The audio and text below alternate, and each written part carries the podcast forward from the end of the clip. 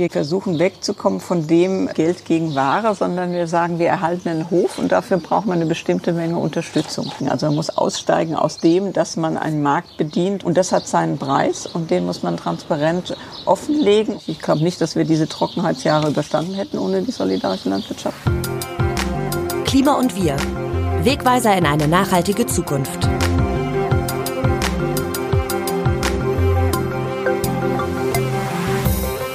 Moin zu Klima und Wir, dem Nachhaltigkeitspodcast vom Redaktionsnetzwerk Deutschland. Mein Name ist Maximilian Arnhold und ich freue mich, dass ihr wieder eingeschaltet habt. Heute wollen wir das Thema Biolandwirtschaft beackern. Biolandbau, der macht derzeit rund 11 Prozent der deutschen Landwirtschaft aus. Bis 2030 sollen es nach Plänen der Bundesregierung 30 Prozent sein. Das wäre also ein enormer Sprung. Vielleicht habt ihr vor zwei Wochen schon den ersten Teil zur Landwirtschaft mit Bauernpräsident Joachim Ruckwied gehört. Aber falls nicht, keine Sorge, diese Folge kann man natürlich auch einzeln hören. In dieser Episode zeigen wir den Unterschied zwischen konventioneller und ökologischer Landwirtschaft auf. Wir lernen eine Solavi kennen, solidarische Landwirtschaft heißt das, erfahren, wie viel Platz Schweine in ihrem Stall brauchen und wie man mit Kühen weitgehend im Einklang leben kann. Zu Beginn spreche ich noch einmal mit Martin Hofstetter. Auch ihn kennt ihr schon vom Staffelauftakt vor zwei Wochen. Ja, hallo Herr Arnold, freue mich dabei sein zu dürfen. Martin ist Landwirtschaftsexperte von Greenpeace und beschäftigt sich vor allem mit den Themen Agrarwende, Biodiversität, Nutztierhaltung und nachhaltige Landwirtschaft. Die Bundesregierung hat sich im aktuellen Koalitionsvertrag das Ziel gesetzt, den Ökolandbau bis 2030 auf 30 Prozent der landwirtschaftlichen Nutzfläche auszuweiten. Das ist gut für Klima und Umwelt, denn Ökolandbau verursacht bezogen auf die Fläche geringere Emissionen. Es werden keine chemisch-synthetischen Pflanzenschutz- und Düngemittel eingesetzt, die Lachgasemissionen sind geringer, der Boden speichert mehr Kohlenstoff. Wie können LandwirtInnen also beim Umstieg auf Ökolandbau unterstützt werden? Also es gibt ja eine ganz klassische Förderung, dass Biobetriebe eine direkte Beihilfe bekommen haben, bekommen auch heute noch pro Hektar. Das bekommen konventionelle Betriebe auch, aber die ist bei den Biobetrieben höher. Das ist eine Umstellungsbeihilfe und auch eine Beibehaltungshilfe für den Ökolandbau. Die ersetzt so ein bisschen die Mehrkosten, die Biobetriebe haben. Den anderen Teil der Mehrkosten, der wird ja letztendlich über den höheren Marktpreis beglichen. Tatsächlich sind die Marktpreise im Moment auch für den Biobereich relativ günstig, so dass das Interesse von Landwirten auf Bio umzusteigen relativ groß ist. Gerade von denjenigen, die sehen, dass mit dem alten Produktionssystem, zum Beispiel mit der Schweinemast oder auch mit der intensiven Milcherzeugung, in Zukunft kein Geld mehr zu verdienen ist in der klassischen Weise. Die haben dann Interesse dran. Die Pioniere, also diejenigen, die aus großer Überzeugung umgestellt haben, die, die sind, glaube ich, schon alle beim Ökolandbau angekommen. Jetzt geht es darum, mehr Landwirte noch zu gewinnen, die auch sagen, ja, das rechnet sich für meinen Betrieb, also die das ein bisschen ökonomischer sehen, ähm, die aber auch so perspektivisch sehen, ja, das alte System trägt eigentlich nicht mehr. Ob man da bei 30 Prozent landet im Jahr 2030, da bin ich mal so ein bisschen vorsichtig, weil wir liegen jetzt so bei ein bisschen über 10 Prozent. Das hieße, wir hätten enorme Zuwächse. Und jetzt komme ich zu einem anderen Punkt, wenn wir diese Zuwächse haben, dann haben wir auch das Mehr an Produkten. Und dieses Mehr an Produkten muss ja auch Käufer und Käuferinnen finden. Nun haben wir zwar einen gewissen Importbedarf im Ökolandbau in Deutschland, aber das wären schon gewaltige Mengen. Also das heißt, wenn die Politik diesen Bereich fördern will, dann muss sie gleichzeitig dafür sorgen, dass auch der Absatz gefördert wird. Kann sie zum Beispiel machen, indem sie Vorgaben für die Gemeinschaftsverpflegung macht oder sich da besonders engagiert und sagt, da sollen jetzt auch größere Mengen an Bioprodukten eingesetzt werden. Also auch da gilt es wieder, man darf nicht nur auf die Produktionsseite gucken, sondern man muss auch gucken, dass der Absatz dann floriert weil ansonsten würden die Biopreise einbrechen und dann, also ohne die Ökonomie geht es auch bei den Bios nicht. Wie gelingt der Umbau in der Tierhaltung? Greenpeace spricht sich dafür aus, Fleisch und Milch mit 19% Mehrwertsteuersatz zu belegen, statt momentan 7%. Das hätte wohl zur Folge, dass die Nachfrage nach diesen Produkten sinkt. Von gesundheitlicher Seite als auch aus Klimaschutzsicht ist das durchaus erwünscht. Greenpeace rechnet dann mit Mehreinnahmen von rund 5 Milliarden Euro, mit denen der Bund die Viehbetriebe unterstützen könnte. Die andere Hälfte der Mehrwertsteuer fließt aber an Länder und Kommunen. Die wiederum sollen das Geld dann ihrerseits zur Verbesserung der Gemeinschaftsverpflegung einsetzen. Gemeinschaftsverpflegung, das heißt Essen in Kitas, Schulen und Unis, in den Kantinen von Streitkräften, von Behörden, Verwaltungen etc.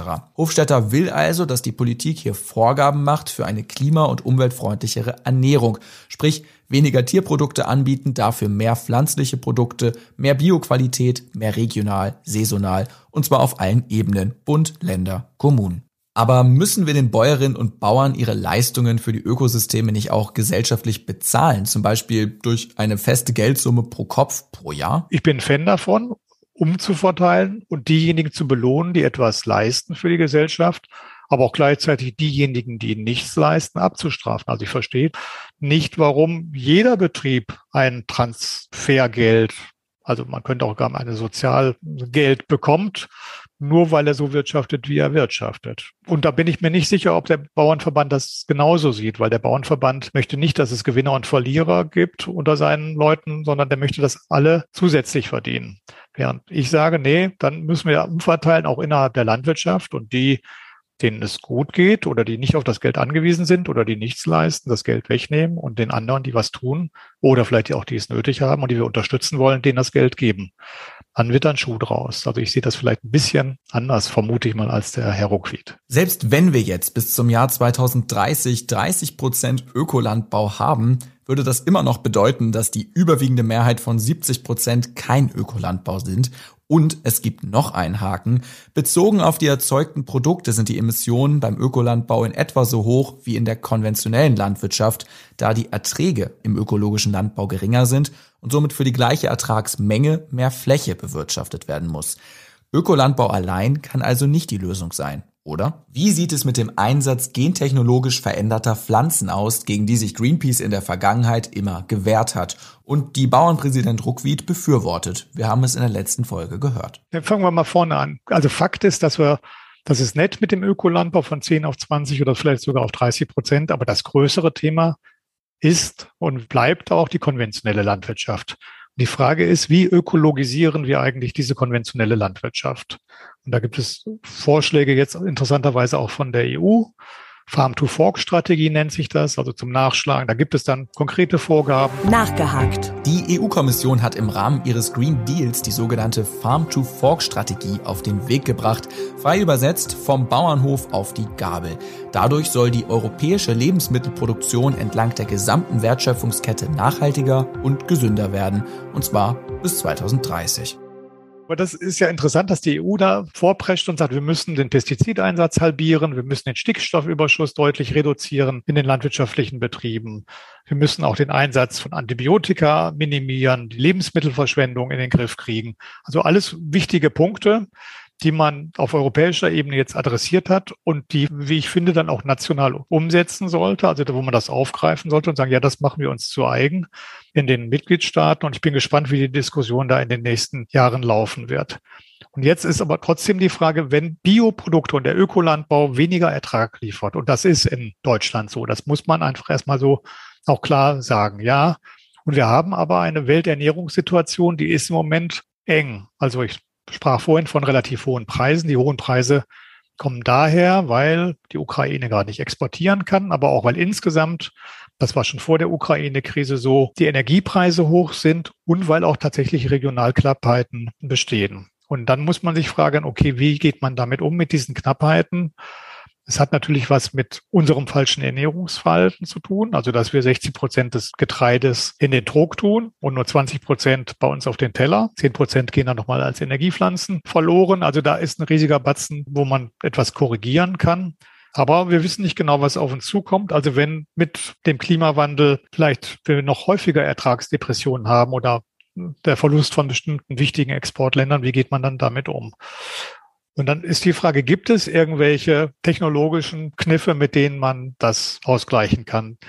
Ich beobachte das Thema Gentechnik jetzt seit über 25 Jahren und da wurde uns immer sehr viel versprochen. Also die erste Generation der Gentechnikpflanzen war immer Pflanzen, die dann gegen ein Totalherbizid resistent waren, also gegen Glyphosat oder ähnliche Totalherbizide oder selber ein Gift produziert haben. Danach es wurde damals schon immer diskutiert, die zweite und dritte Generation wird besser und hat nicht nur Vorteile kommerzieller Art für die Saatguthersteller oder vielleicht auch für die Bauern, sondern auch für die Verbraucher, Verbraucherinnen. Also da, da ist die Gentechnik im Großen und Ganzen noch die Antwort schuldig geblieben. Trotzdem, ich denke auch, man muss diese Technologie weiter beobachten und gucken, wo sind ihre Stärken und Schwächen und das ganz offen als Gesellschaft auch miteinander diskutieren. Also ich bin nicht jemand, der sagt, nur weil damals die Gentechnik vor 25 Jahren irgendwie absolut nichts brachte, ist sie jetzt für ewige Zeit nicht geeignet, sondern man muss diese Technologien weiter beobachten. Und ich kann nicht ausschließen, dass da irgendwann mal, es ist unwahrscheinlich, dass man etwas schafft, eine Pflanze schafft, die ohne oder mit sehr, sehr viel weniger Wasser auskommt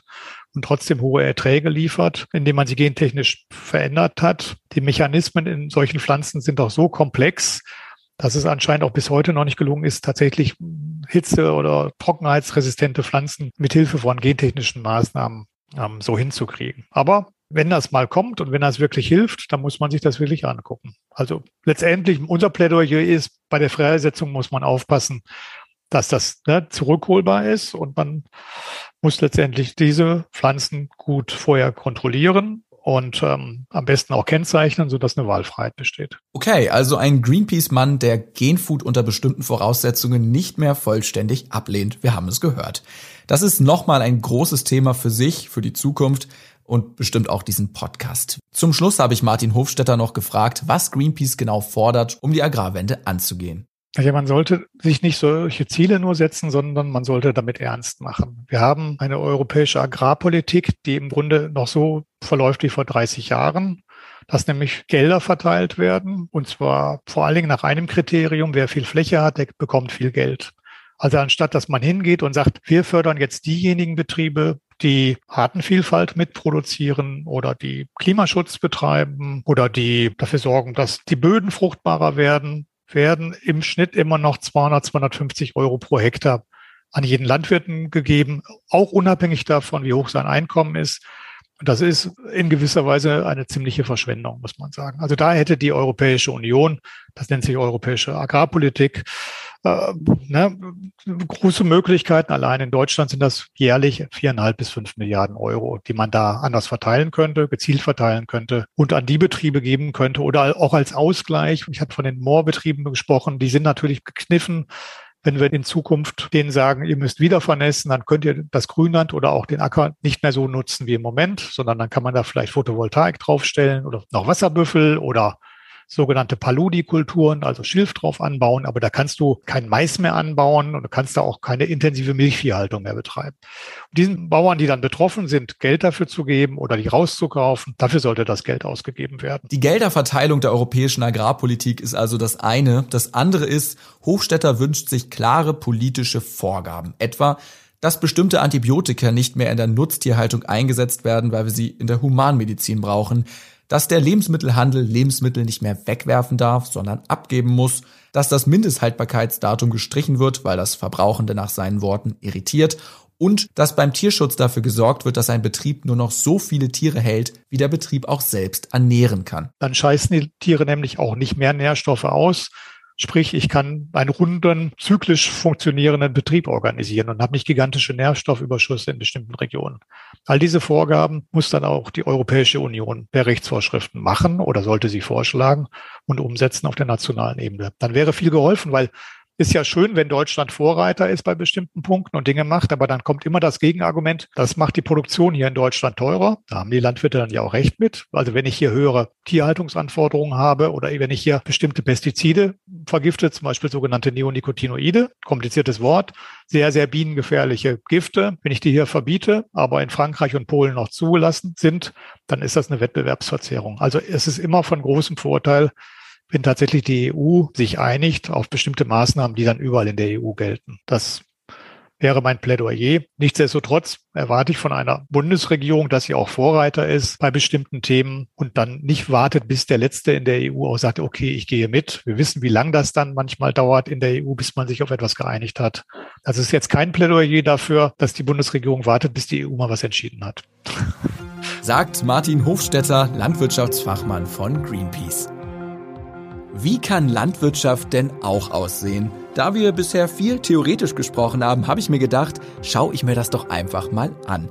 Ich bin also rausgefahren zu Gut Adolfshof in der Region Hannover auf dem flachen Land. Was wird dort gemacht? Demeterlandwirtschaft, eine besondere Form der Ökolandwirtschaft. Also der Hof ist ungefähr 200 Jahre alt, feiert bald Jubiläum und er ist seit 1952 umgestellt auf die Metalllandwirtschaft und ist damit einer der ältesten Wahnsinn. in Norddeutschland. Das Besondere an Gut Adolfshof ist aber nicht nur der Ökoanbau, sondern dass hier eine andere Art Landwirtschaft betrieben wird, die solidarische Landwirtschaft nämlich. Dazu gleich mehr. Erstmal will ich euch Verena Lüpper vorstellen, die sich seit 2017 auf Gut Adolfshof um die Bildungsarbeit kümmert. Sie führt fast täglich Schulklassen und manchmal auch Journalisten rum. Wir sind ein anerkannter außerschulischer Lernort, also vom Kultusministerium anerkannt seit 1993. Und zwischen Ostern und Herbstferien haben wir fast jeden Tag eine Schulklasse da Stark. und machen zu denen was zum Thema, ja klar, Landwirtschaft, ähm, Unterschiede zwischen konventioneller Landwirtschaft und Biolandwirtschaft und je nach Altersgruppe dann auch Demeter-Landwirtschaft, Ernährung, Ökologie, wo kommt mein Lebensmittel her? Ja, all die Sachen, die ich euch auch fragen werde. ich weiß nicht, welches Bild von Bauernhof ihr gerade im Kopf habt, aber ich denke auf den ersten Blick, hier ist wohl die Zeit stehen geblieben. Wir gehen mitten über einen alten Hof mit denkmalgeschützten Ställen und Wirtschaftsgebäuden mit roten Dachziegeln. An den Giebeln prangt hölzern das Niedersachsenross. Es ist sonnig, in der Luft liegt der Duft von Heu und wir hören die Vögel zwitschern.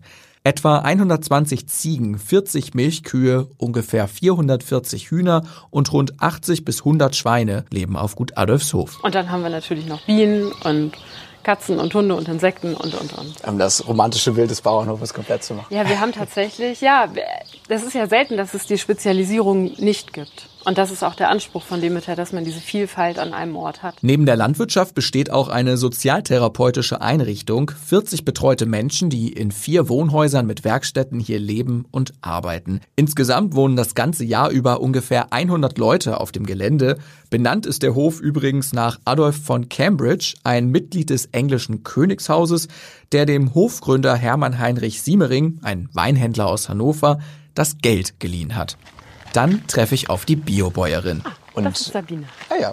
Ich heiße Sabine Adam, ich bin Landwirtin und seit gut 20 Jahren hier auf dem Hof als Betriebsleiterin. Mein persönliches Steckenpferd ist der Ackerbau und ich kümmere mich hiermit um die Ziegen und natürlich um alles, was mit äh, Betriebsleitung, Führung, Management, Finanzen zu tun hat. Sabine ist 59 Jahre alt, seit 20 Jahren auf Gut Adolfshof. Vorher hat sie sieben Jahre lang einen Demeterbetrieb in der Nordheide geführt, bis sie sich mit ihrem Mann umorientiert, auf Gut Adolfshof gelernt und sich in den Betrieb verguckt hat. Sabine, Verena und ich setzen uns zum Gespräch mitten im Wirtschaftshof unter einem offenen Giebeldach zusammen, wo Heuballen trocknen und Trecker vorbeifahren.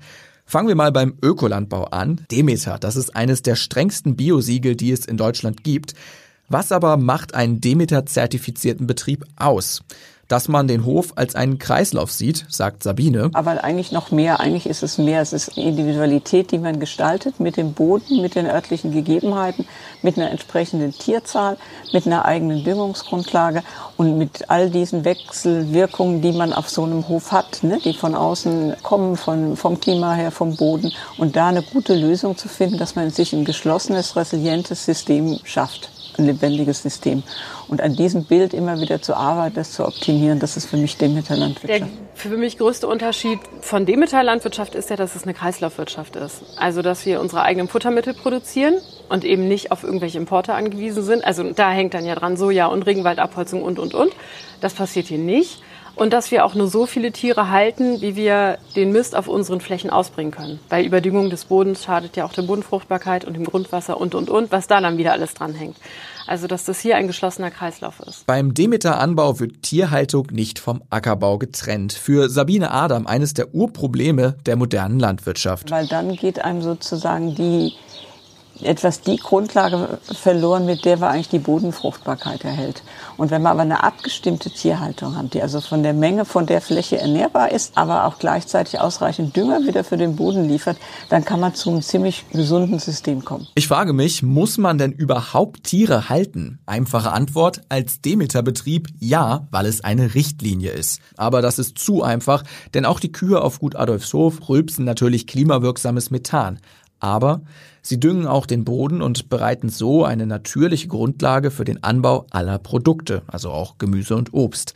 Und es geht natürlich deutlich darüber hinaus. Als Ausbildungsort lernen SchülerInnen auf Adolfshof den Umgang mit den Nutztieren. Nicht nur für Menschen mit Handicap bieten sich wunderbare Möglichkeiten der gemeinsamen Mensch-Tier-Interaktion. Sabine Adam sagt sogar, das Milchvieh ändert die Kultur auf einem Hof, gibt Kraft und sei Teil einer gemeinsamen Kulturgeschichte seit 10.000 Jahren. Verena sagt es so. Die Tierhaltung soll halt wesensgemäß sein. Das ist natürlich dann auch eine ethische Frage, inwieweit man dem gerecht wird, aber der Anspruch ist da. Mhm.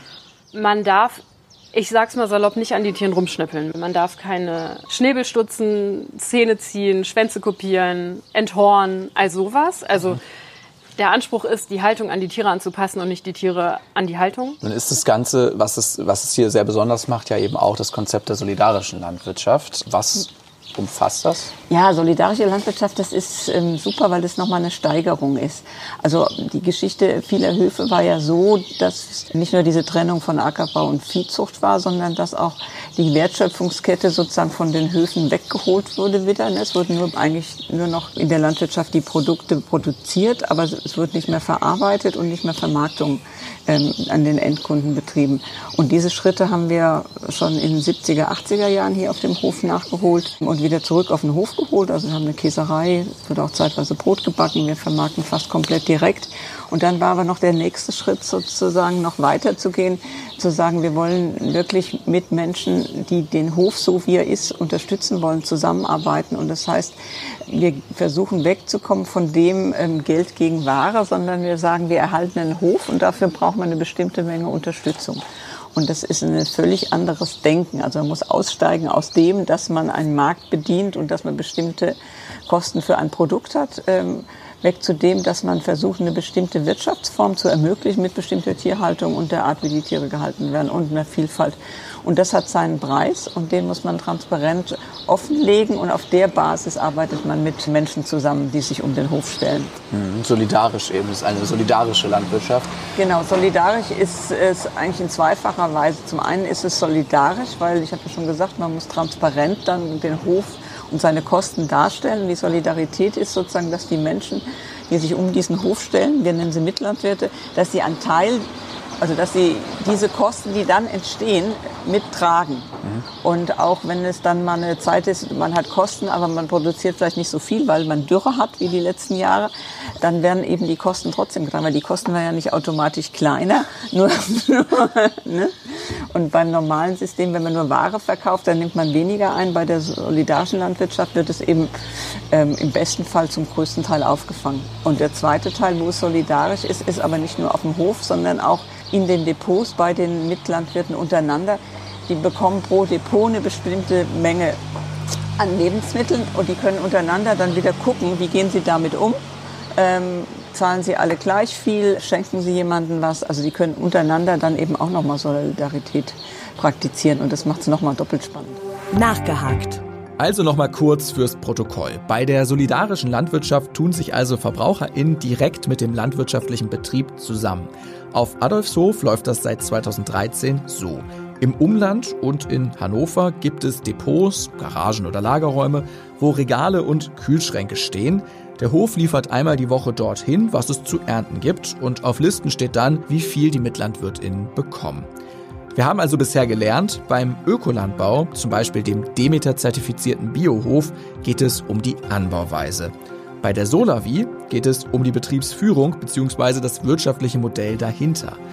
Man kann natürlich auch konventionell anbauen und trotzdem ein Solavi-Betrieb sein, mit KundInnen und MitlandwirtInnen, wie Gut Adolfshof sie nennt, die teilhaben und die Produkte abnehmen.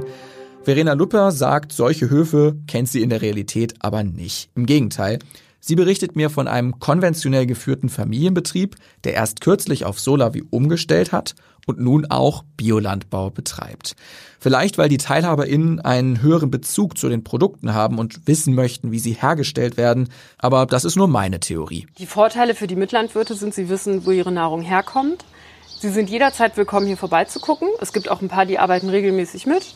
Andere legen darauf nicht so großen Wert, aber die werden dann auch nicht gezwungen. Also es ist freiwillig mitzuhelfen. Und sie bekommen natürlich gute Produkte, aber sie unterstützen auch diese Form der Landwirtschaft. Und mhm. viele von denen haben sich dann natürlich davor damit beschäftigt. Was bedeutet das? Also auch für die Kulturlandschaft, für bessere Entlohnung der Landwirte. Also das ist ja immer noch ein schwieriges Thema, aber dass es immerhin ein bisschen besser wird. Also alles, was da noch so dranhängt, wissen Sie, unterstützen Sie auch. Mhm. Und wenn die Ernte gut läuft, kriegen sie viel. Und wenn die Ernte mhm. schlechter läuft, kriegen sie weniger. Und das ist natürlich dann der Vorteil für den landwirtschaftlichen Betrieb. Sie haben einfach eine Sicherheit. Mhm. Und ihr habt und, direkt die festen Abnehmer. Genau. An, ja, an genau, also das ist so die finanzielle Sicherheit. Aber natürlich ist es auch für die Landwirte schön zu wissen, wer kauft denn unsere Produkte? Na klar. Wer eben nicht kauft, sondern wer, wer genießt sie denn? Ja, ja. Ich habe bei Demeter Landwirtschaft das Gefühl, das ist halt eine Form der Landwirtschaft, die nicht auf Kosten von anderen aufbaut. Und also da denke ich jetzt eben an Sojafutter hm. und sowas, ja. Regenwaldabholzung und ja. Einsatz von Gentechnik und Glyphosat und so weiter und so fort. Also ja. alles, was da so dranhängt. Bei der solidarischen Landwirtschaft hat man kürzere Wege, weil es ja um regionale Ernährung geht. Und es geht um die Ernährung der Jahreszeiten. Also es gibt eben keine Erdbeeren im Winter, sondern es gibt die Erdbeeren dann, wenn es sie eben gibt. Ist ja eben automatisch genau, und, klimafreundlicher genau, ist. Genau, genau. Und wir werfen eigentlich nichts weg also fast nichts, weil äh, wir in die solidarische Landwirtschaft natürlich auch Produkte geben, die eine kleine Schramme haben oder wo irgendwas mal dran ist oder klein oder krumm oder so. Das gibt es eigentlich nicht, dass wir da was wegwerfen. Beziehungsweise wenn irgendwas dann nicht möglich nicht mehr geht, dann können wir es hier nochmal bei uns in den Kreislauf, dann kriegen es irgendwelche Tiere. Mhm. Es gibt ja auch diese Untersuchungen, das äh, gibt es ja schon mehrere sozusagen, diese True Cost Accounting Untersuchungen, wo man einfach guckt, ähm, Lebensmittel haben ja einen scheinbaren Preis, aber mhm. was kosten sie uns auch gesellschaftlich? Was sind die mhm. Folgekosten, die wir so dadurch mit ja. ähm, Wasserverschmutzung, mit Energie und so weiter. Genau. Ja. Und wenn man da guckt, dann verdrehen sich ja irgendwie Dinge. Und ich glaube, da, äh, da haben wir in vielen Dingen dann doch einfach einen Vorteil, weil wir mit der eigenen Düngungsgrundlage arbeiten und weil wir eben keine Sachen aus was weiß ich wo äh, importieren, irgendwelche Sojasachen aus Kanada und so weiter. Ja. Das klingt alles wirklich fast zu schön, um wahr zu sein, so, aber welche mhm. Herausforderungen habt ihr denn vielleicht auch in der Solavi? Wo gibt es Punkte, wo du sagen würdest, da gibt es Verbesserungspotenzial oder das geht so noch nicht auf?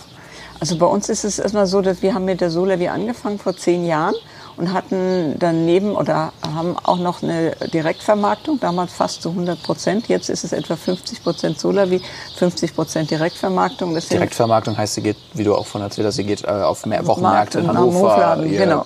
Ja. Genau, also an den Endkunden. Ja. Und das sind praktisch zwei Systeme, die ich im Moment noch im Betrieb habe. Das macht es nicht so ganz einfach. Und das andere ist, dass so wie wir das System haben, die wirtschaftliche Verantwortung liegt schon noch bei den Landwirten. Äh, die wird sehr stark durch die solidarische Landwirtschaft abgepuffert. Also solche, ich glaube nicht, dass wir diese Trockenheitsjahre überstanden hätten ohne die solidarische Landwirtschaft. Aber es ist letztendlich so, dass ähm, die Mitlandwirte können bestimmte Dinge mitbestimmen oder überlegen, aber das ist eigentlich nicht sehr viel. Und die Verantwortung liegt letztendlich dann, die wirtschaftliche, liegt äh, in der Gemeinschaft, aber es ist nicht gleich verteilt. Also es ist nicht so, wie wenn man noch einen ganzen Schritt weiter geht, sozusagen, dass Solar wie auch noch, also Modelle gibt es ja auch, wirklich Eigentümer eines Hofes ist. Das haben wir hier im Moment nicht. Hm. Du sagst, dass du, also du hast damals schon einen Hof geführt in der Nordhalt, in Demeter-Betrieb. Mhm. Ähm, mhm. Du sagst, dass du diese Dürrejahre jetzt 2018 bis 20, aber jetzt auch mhm. dieses Jahr wohl nicht überstanden hättet, wenn es keine solidarische Landwirtschaft gewesen wäre. Mhm. Wie blickst du dann auf die Situation der Landwirtschaft in Deutschland generell, auch angesichts eben von der Bedrohung durch Klimakrise, Trockenheit, auch Artensterben, mhm. ähm, wirtschaftliche Abhängigkeiten? Wie ist so da dein, dein Blick? Ähm, ich glaube, dass wir relativ schnell, und das ist ja auch gesellschaftlich jetzt angekommen, Dinge verändern müssen. Ähm, und das sind auch Dinge, die wir auch verändern müssen. Also es klingt vielleicht jetzt alles so positiv, was ich jetzt sage, aber wir brauchen auch noch sehr viel Energie, sehr viel fossile Energie, bis die Schlepper hier rumstehen, solche, solche Dinge. Also da muss man auch dran arbeiten. Aber wir haben, glaube ich, den Vorteil, dass wir ähm, als System versuchen, möglichst autark zu sein. Also was es eben einfach die Düngungsgrundlage ist. Wir benutzen keine Spritzmittel. Wir versuchen sozusagen durch Vielfältigkeit im Anbau und durch Fruchtfolge versuchen wir von diesen Dingen Dingen, die ja auch sehr energieintensiv sind, wegzukommen. Und das sind ja auch die Sachen, die im Moment in der konventionellen Landwirtschaft sehr teuer werden. Also Dünger wird unglaublich teuer. Und auch da sind ja merkt man ja, man muss noch mal andere Ideen entwickeln. Aber wir müssen auch noch mal andere Ideen entwickeln, ähm, was das Thema Klimaschutz angeht. Also da wird es auch zukünftig noch Konzepte Richtung Agroforsting mehr geben müssen. Also ähm, ich glaube, wir sind genauso gefragt, da Dinge zu entwickeln, nochmal weiter von dem, wo wir stehen. Aber dass man da auch noch ähm, viel optimieren kann in, an den Kreisläufen. Und ich glaube, da muss man sich engagieren. Die Ausgangslage auf Gut Adolfshof scheint aber vergleichsweise schon mal eine ganz gute zu sein. Sabine spricht das Konzept Agroforsting an. Das ist kurz gesagt die Kombination von Gehölzen, Acker und Vieh auf einer Fläche. Also nicht nur Land und Tier, sondern auch Bäume und Sträucher mittendrin. Zwischen allen dreien bestehen Wechselwirkungen, von denen alle profitieren. Moderne Agroforstsysteme können beispielsweise die Bodenfruchtbarkeit, Wasserqualität, Biodiversität und das Mikroklima verbessern und den LandwirtInnen sogar höhere Erträge bescheren. Das ist also ein möglicher Zukunftsplan. Was die Solavi angeht, würde die Biobäuerin denn sagen, dass das Konzept auf alle LandwirtInnen in Deutschland übertragbar ist? Ja und nein. Also erstmal muss man Lust auf Solavi haben, weil Solavi heißt auch, man kommuniziert mit Menschen. Das heißt auch, da sind Menschen, die wollen auch teilhaben. Das muss man auch mögen, dass man da Gespräche führt, dass man sie auch im Hof hat, dass man auch mal sie mitarbeiten lässt. Ähm, wenn man da so keinen Draht zu hat und das nicht möchte, dann ist das, glaube ich, nicht so gut. Aber das Grundprinzip ist faszinierend und es bringt eine Erleichterung für die Höfe, die sich, meine ich, noch mehr mehr Höfe gönnen sollten eigentlich. Ich glaube, ganz Deutschland, ich immer solche Modelle, die alle für alles sind, äh, das ist, glaube ich, schlecht. Alle Solavis sind auch unterschiedlich oder haben verschiedene Ansätze, verschiedene Eigentumsstrukturen. Also ich bin ein Fan von individuellen Lösungen und ich glaube, jeder Hof muss gucken, was dahin passt. Und sich Elemente von solidarischer Landwirtschaft auf den Hof zu holen, ist, glaube ich, sehr kraftsparend für die Landwirte. Und ich würde es auf jeden Fall empfehlen. Aber man kann das auch noch mal in größeren Strukturen regional denken, weil ähm, wir produzieren relativ viel hier. Ne? Wir haben Milchprodukte, wir haben Eier, wir haben Fleischwurst, wir haben Gemüse, aber wir haben keinen Kaffee, kein Öl, kein ne? und mhm. äh, kein Obst. also Obst ein bisschen, aber auch nicht so viel. Und deswegen glaube ich, muss man solche Konzepte regionaler denken und dann machen sie aber auch sehr viel Sinn. Hm. Und ich glaube, da kann gesellschaftlich noch viel bewegt werden. Spannend. Ich denke jetzt gerade zum Beispiel daran, dass man auch verschiedene Solar wie auch womöglich aus anderen Ländern, anderen Klimazonen miteinander vernetzen genau. könnte. Solche Sachen, das meine ich auch. Oder dass man wirklich eine Region ein bisschen größer nochmal denkt und da auch nochmal zum Austausch kommt. Hm. Ohne dann den Einzelnen, ich finde immer wichtig, den einzelnen Hof und den Bezug dieses Hofs zu seinen Kunden. Also das ist immer eine ganz wichtige Sache, finde ich, weil sonst kommt es in so eine Anonymität und es verliert so dieses Schöne bisschen. Und trotzdem kann man sich ja vernetzen mit anderen Höfen und regional nochmal Dinge anbieten, die Einzelhöfe vielleicht nicht ähm, haben. Hm. Äh, du hast darüber gesprochen, dass ihr euch auch weiterentwickeln wollt und auch müsst. Ähm, Gibt es da vielleicht schon irgendein konkretes Projekt, das auf dem Tisch liegt? Was ist das nächste, was, was ihr angeht, was ansteht? Ach, im Moment sind wir eigentlich ein bisschen am Reagieren auf die Situation und ähm, wie können wir Energie sparen und sind an solchen Dingen dran. Aber perspektivisch, ich habe vorhin Agroforsting gesagt, ich glaube, ähm, perspektivisch stehen auch nochmal andere Sachen an und nochmal andere Ideen, wie man noch weiterentwickeln kann, wie man auch nochmal ähm, schon ähm, anbauen kann. Also, hm. aber im Moment ist es ein bisschen geprägt von der aktuellen Situation. Hm ganz viel spricht man ja, also wenn es um die Transformation der Landwirtschaft geht, auch um. Oh, jetzt kommen die Ziegen raus. Genau. Ja, du hast es gesagt. Die, ist das so eine innere Uhr oder hat der... Der, der hat das Tor aufgemacht. Hat das Tor aufgemacht. die innere Uhr vom Land. Die innere Uhr, dass sie jetzt Hunger haben, das Tor geht auf. Ja, die innere Uhr von Ziegen, genau. Allerdings gibt es ein kleines Problem. Die Tiere laufen nicht in den für sie vorgesehenen Stall, und da legen wir kurz selbst Hand an.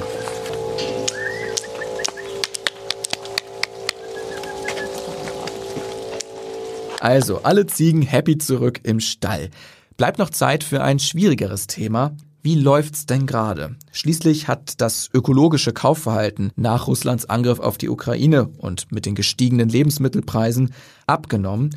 Nicht nur bei Bio-Lebensmitteln. Der Hof mit seinen Strukturen, der kann nicht so schnell darauf reagieren, wie er gerne möchte. Klar, weil was einmal angebaut wurde, wurde nun mal angebaut. Deswegen sind wir eigentlich auch so ein bisschen darauf angewiesen, dass die Menschen nicht so schnell eigentlich in so einen Wechsel gehen. Im Moment ist so ein bisschen so, so eine Angst und dann wird, werden so Dinge, die vielen Menschen ökologisch wichtig waren, ähm, oder von der Ernährung wichtig waren, die werden so im Moment so ein bisschen ganz schnell nochmal verändert. Ich nehme auch an, dass das wieder zurückschwingt, weil die Leute das ja auch vorher aus einem bestimmten Grund gemacht haben. Und alles, was so schnelle Entwicklungen, Reaktionen sind, ist natürlich für so einen Hof, der eigentlich als Organismus arbeitet, immer schwer so abzufedern. Und ähm, da würde ich mir wünschen, dass man da eigentlich wieder ein ruhigeres Fahrwasser kommt.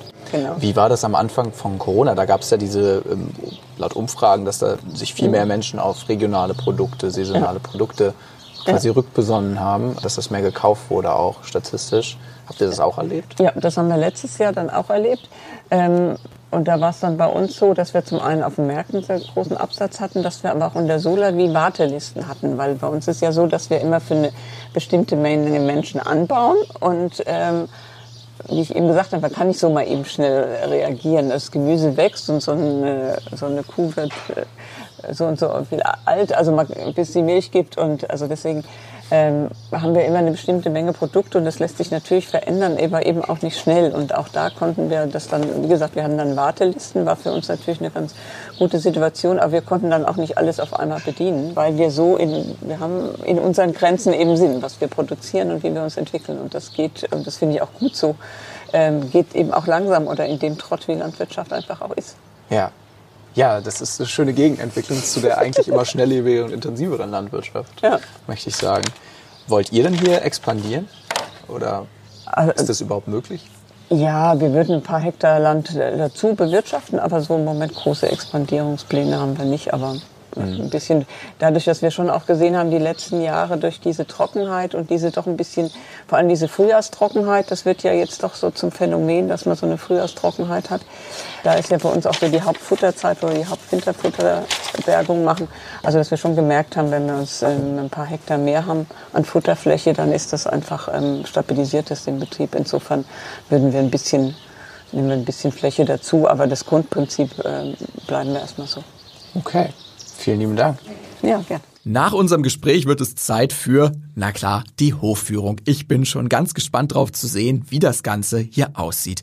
Wir starten unseren Rundgang vor einer großen Tafel, die das Gelände zeigt. Wir haben Streuobstwiesen und wir haben auch ziemlich viele Hecken. Und 10 Prozent unserer Fläche, also wir haben 155 Hektar, ähm, entspricht so 220 Fußballfeldern. ähm, 10 Prozent unserer Fläche ist für Biodiversität vorgehalten. Also zum Beispiel die Hecken, einfach um Artenvielfalt zu ermöglichen. Dann gehen wir mal los, den, den langen Weg, ja. oder? Ja. Genau, unsere Bäckerei, inzwischen ein Bildungsort mit einem alten Holzbackofen. Und das macht ihr dann auch in den Workshops, also ihr backt zusammen genau. Brot und genau. Ja, mit Getreide vom Hof. Ja, Wahnsinn. was wir vorher gemahlen haben. Hier sieht man wieder den Auslauf von den Ziegen und den Ziegenböcken. Also die können auch raus, wann immer sie wollen. Genau, wir können zu den Schweinen abbiegen.